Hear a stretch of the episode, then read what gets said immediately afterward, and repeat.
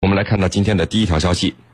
近年来呢，中国海军是取得了巨大的成就。自2012年至今，我国的造船总吨位就一直稳居世界第一，大批的先进舰艇服役，就连世界第一的美国也是望尘莫及。特别是海军的发展，近来可以说是颠覆了所有国家的预测。那么最近呢，在网络上就曝光了一张卫星图的照片啊。更是值得我们欣喜。这张照片就显示，在同一个港口至少有十六艘的军舰在同时建造，而且这仅仅是一个建造基地。那么，我国具备建造同规模数量舰艇的基地至少有四个以上。中国海军的发展为什么能够颠覆所有国家的预测？我们今天呢，和大家一起来聊一聊这个话题。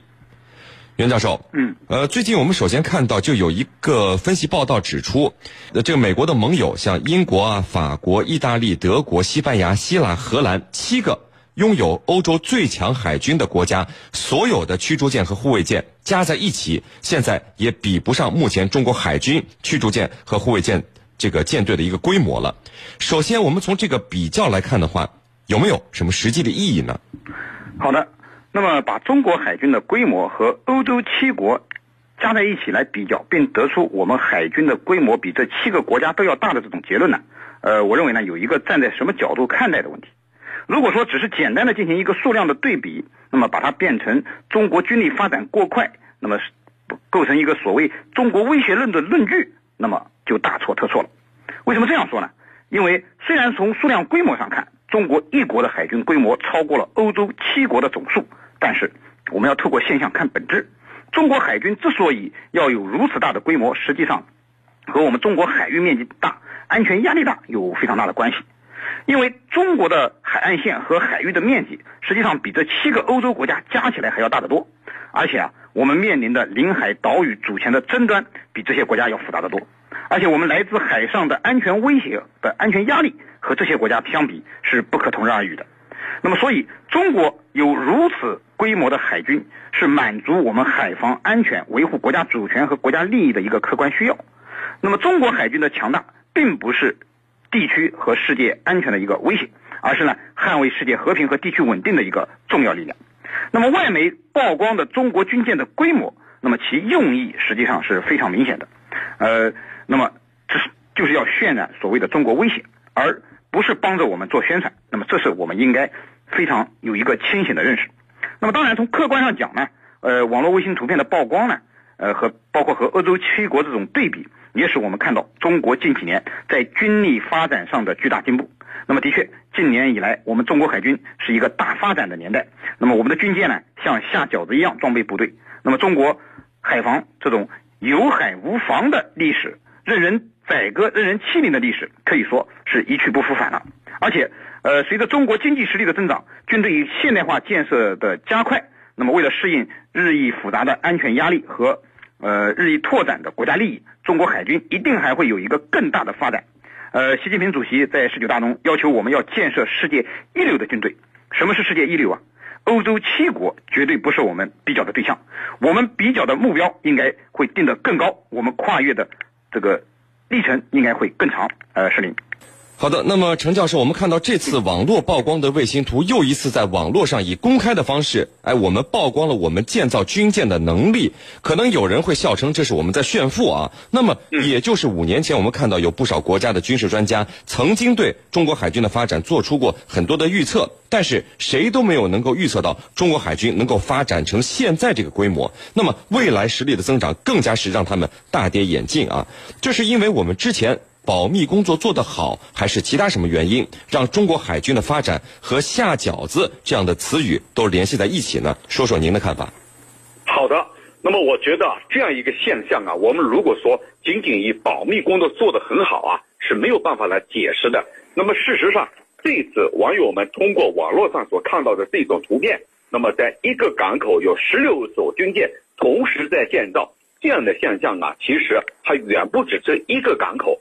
其实还有其他港口也有这样的现象，也就是说，远不止这一个港口出现多艘军舰同时在开建的现象。那么很有可能多艘军舰同时也在其他港口这个同时开建。那么包括我们最新式的零五五驱逐舰，还有呢零五二 D 型驱逐舰、潜艇、登陆艇，还有其他的潜艇，那么都有可能在同时建造。其实我刚才所说的，不是因为保密，而是因为什么呢？就这些年来，我们的海上实力、我们的海军、我们的海军装备的建设步伐有了一个突飞猛进的发展。那么除了这个规模，我们看，就拿零五五大驱来说，首批我们要建造四艘，那么两艘就是在这次大家看到的，在图片里看到的，那么还有几艘可能要在其他地方。也就是说，我们所看到仅仅是一个缩影，还有其他地方的都在进行同步的建设。那么这样一来呢，给人一种下饺子的感觉。其实这就是中国速度。未来的数十年的时间里头呢，我们还会有更多的装备都会以同样的现象来出现下饺子。那么这样的话，会让西方国家呢在吃惊的同时，也呢不得不对我们进行佩服。那么主要的原因啊，我觉得不是保密。而是因为我们军力的发展，我们实力，尤其是综合国力的增强，使我们能有这样的，呃，一个步骤，也就是说，同时多艘军舰在多个港口一起这个进行建造，那么未来那么多的饺这个军舰都会如同下饺子一样的下水，那么我们的综合国力，我们的兵力投送能力，我们的呃远洋能力、远航能力，还有呢这个我们的。其他的海上综合实力都将得到大大的提升和补强，那么大大缩小和西方海上强国的这种差距和实力。主持人。好的，那么袁教授，现在这个中国海军舰艇的数量是突飞猛进的上去了，但是我们同样也看到，比如在舰艇携带导弹的数量上，在一些技术装备上，我们和西方国家还是有着差距的。那么在您看来，是不是海上我们也可以搞这个人海战术呢？以数量来取胜，有没有这样发展的可能性呢？好的，呃，首先呢，我并不认为我们的传统的人民战争的战略战术呢是人海战术，因此我们海军呢。也不会用人海战术这样的方法来夺取未来战争的胜利。呃，为什么这样说呢？呃，其实大家从历史上看就可以知道了。呃，在历史上，我军也不是凭借数量上的优势来战胜敌人的。呃，比如说解放战争初期，我军的这个兵力呢总数是一百万，那么国民党军队则是四百万。那么其实，在数量对比上，我们并不占优势，装备上更不用说了。呃，我们之所以最终会以少胜多，以力胜优，最终取得战争的胜利呢？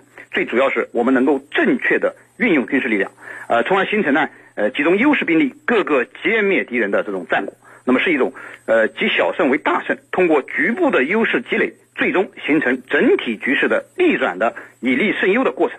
那么今天呢，我们的海军虽然说有了一个很长足的进步，呃，刚才陈教授也给大家分析了，我们的舰艇呢像下饺子一样在，呃，逐渐的装备部队，我们军队的呃这个海军的规模。军舰的现代化水平，还是我们这个呃海军训练的实战化这个成果，都应该说呢，呃用您的话说，有一个突飞猛进的发展。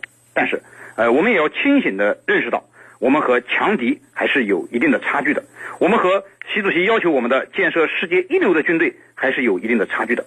所以在未来可能发生的战争中，中国海军仍然可能要面对一个规模数量比我们大得多，那么现代化。程度比我们高得多，作战能力比我们更强的强劲的对手是您。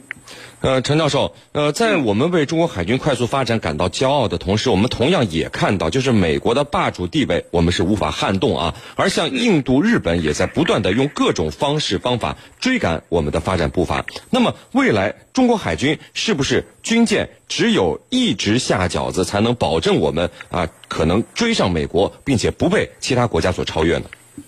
嗯，那么应该来说呢，我们跟美国这样的这个海洋强国啊，它是有差距的。这个差距呢，它还体现于前些年我们的欠账太多，所以这些年来我们是一直在补短板。那么在改革开放后期，呃，军队要忍耐。那么那那个在那个背景下呀，我们的欠账是比较多的。那么这些年来，随着我们的综合国力的增强，那么我们的军事能力、军事实力。迎来了一个快速发展的阶段，这里头呢，它有两个方面的问题。第一呢，就是我们要需要提升我们的军力，那么要和我们一个这个新型大国的实力要匹配。那么第二个呢，就是我们更多的海外利益，随着“一带一路”的推进，更多的海外利益呢已经形成，那么我的海外利益是需要得到保护的。我们的侨民分布在世界各个角落，都有中国公民。那么一旦有意外，需要保护，保护要靠什么？靠军舰，靠你的兵力投送能力，靠你的快速的撤离。所以呢，在未来我们依旧会一种高速发展的态势来推动我们的海军力量的建设。所以呢，我们未来很多的军舰的确都会如下饺子般的这个。发展，那么正如刚才袁老师所说，我们的这种发展，它不是去称霸世界，不是和谁争第一、争第二。那么我们想做的，就是做好自己的事情。那么这次十九大里提出了，要在二零三五年建设我们一支现代化的军队。那么二零在本世纪中叶要形成世界一流的军队。那么一流的军队怎么去理解？本世纪中叶又怎么去理解？中叶就是二零五零年左右。那么一流的军队，那就是可以和世界上超级强国能够并驾齐驱的，或者具备他们同样实力的这样一个水准。那么这叫一流水平。所以呢，到二零三五年之前，我们的海军的建设步伐，或者其他方面的建设步伐都不会停止，都不会停顿，只会提速。这样的话，通过我们的这个体制编制的调整，国防军队的改革。不断使我们的军事实力得到一个大踏步的提升。主持人。